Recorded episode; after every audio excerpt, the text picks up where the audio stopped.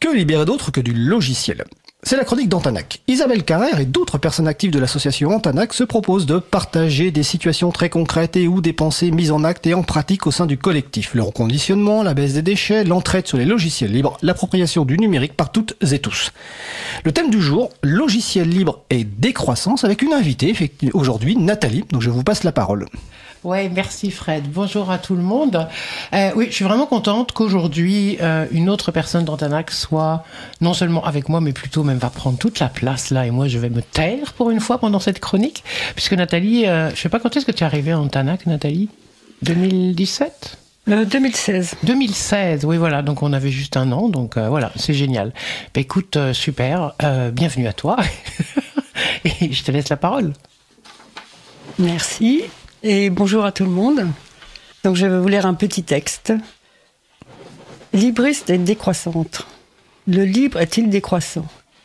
C'est grâce à la fin de Windows XP que je me suis lancé à la découverte du monde du libre en 2014. Abandonner la logique de domination de Microsoft ou l'univers fermé d'Apple me convenait politiquement. À ce moment-là, j'étais décroissante, sortie du surconsumérisme et du culte du neuf. Il était donc hors des questions pour moi de devoir changer de PC pour pouvoir répondre aux exigences techniques et commerciales de Microsoft. J'allais désormais utiliser des outils élaborés en toute transparence par des communautés des développeuses développeurs, des logiciels et systèmes d'exploitation au code source accessible et obligatoirement assorti de la licence GPL ou 4 libertés, de les utiliser, étudier, modifier et redistribuer gratuitement ou non. Tous ces outils mis à disposition des particuliers sans obligation de payer m'ont ouvert des horizons de découverte sans fin. Ceci m'a permis de m'émanciper du modèle rigide, onéreux et verrouillé imposé par Microsoft et Apple.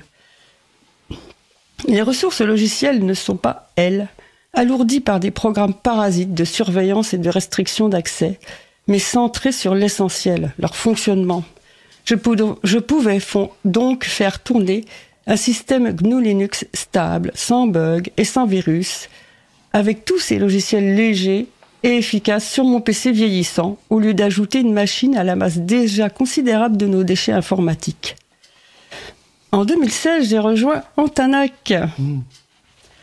Est-ce que je vous présente encore l'association Donc, association libriste qui récupère, revalorise, donne des ordinateurs après y avoir installé un système d'exploitation libre.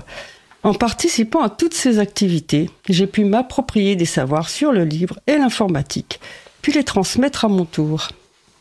C'est en configurant le navigateur Mozilla Firefox, autre logiciel libre, sur les ordinateurs à l'association Antanac que j'ai commencé à approfondir mes connaissances sur la surveillance et la collecte de données dont nous faisons l'objet à chaque connexion Internet. La communauté Mozilla fournit des logiciels pour lutter contre ces intrusions, mais aussi une documentation abondante sur Internet et le pistage. J'ai beaucoup appris grâce au partage de ressources et de connaissances et aux dispositifs d'entraide mis en place par les communautés de développeuses, développeurs et d'usagers et d'usagères expérimentés. Combien de fois suis-je allé consulter des forums et autres tutoriels ou articles en ligne? J'ai pu rencontrer des associations libristes à des install parties ou à des événements variés. J'y ai même participé avec Antanac.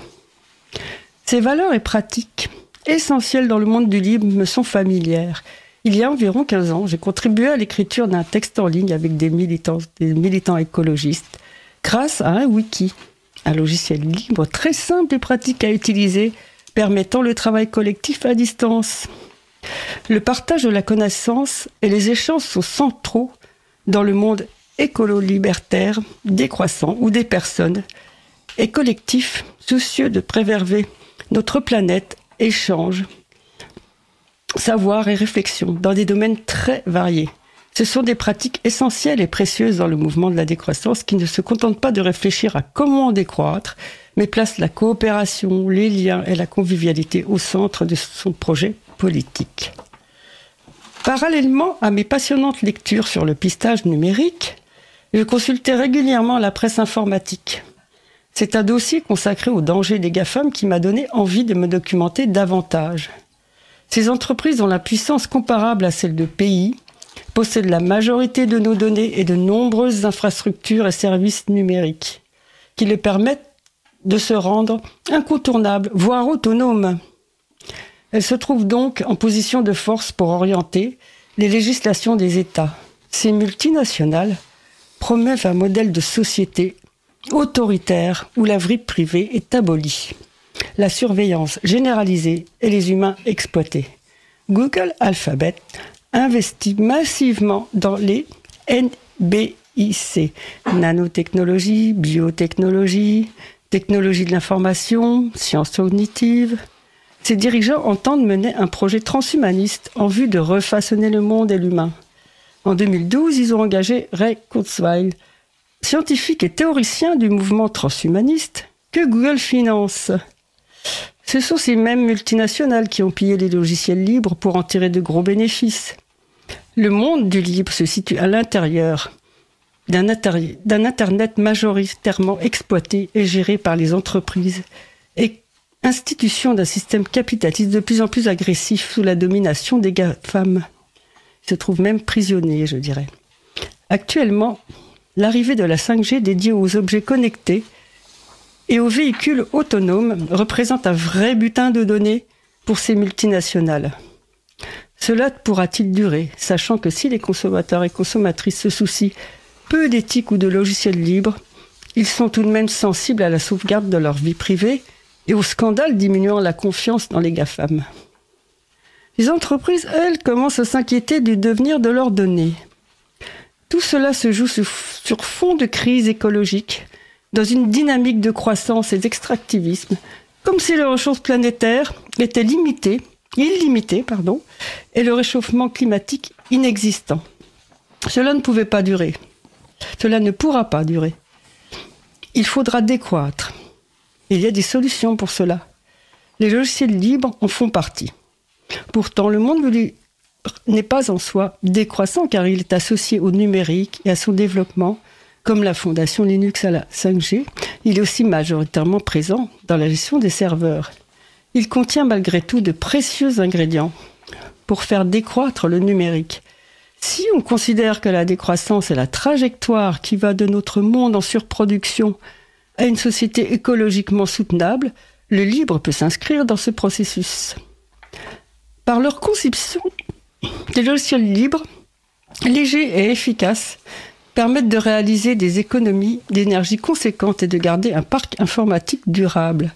L'organisation du monde du libre en collectif, fondé sur la coopération, le partage des ressources et des savoirs associés répond totalement à celle souhaitée par les militants de la décroissance. Le contrôle des technologies souhaitées par les décroissants passe par l'appropriation individuelle et collective de connaissances techniques afin de décider ensemble de leur devenir et d'agir. L'association Pharmasoft a montré qu'il était possible de dégoogliser Internet, excusez-moi, en mettant des logiciels libres à disposition comme alternative aux services et applications des GAFAM, et de proposer un ensemble de services en ligne décentralisés hébergés par un collectif de petites structures, les chatons.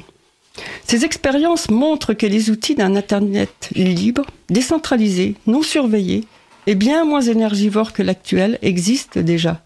Tout est question de choix politique collectif, de ce dont nous avons réellement besoin. Serons-nous un jour dans les conditions politiques de pouvoir échanger, débattre et décider ensemble sereinement? Oh, bah super.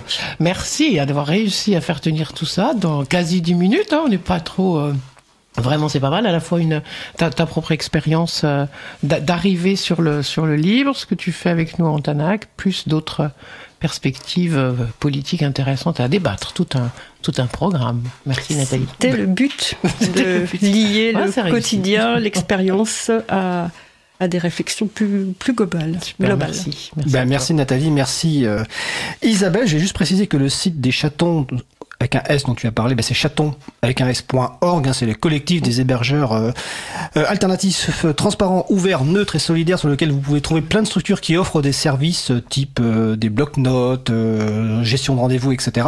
Et deuxième chose, tu as parlé beaucoup des, des, des GAFAM dont au tout début. Ça tombe bien. La semaine prochaine, le sujet principal sera concerné concernera le, un rapport de l'Observatoire des multinationales qui s'appelle GAFAM Nation sur le ah lobbying des GAFAM en France. super. Euh, donc les GAFAM, c'est les fameuses entreprises euh, de l'Internet qui se gavent de nos données personnelles euh, en échange de services. Donc c'est le sujet principal de l'émission de la semaine prochaine. Ah. donc nous sommes raccords. Parfait. merci. Écoutez, merci. Donc c'était la chronique d'Antanac. Hein. Je rappelle que Antanac c'est antanac.com avec un K et que vous êtes nos voisines et voisins au 18 rue Bernard Dimet. Euh, nous nous sommes au 22 rue Bernard Dimet. Donc ben, au mois prochain Isabelle pour la prochaine chronique. Merci.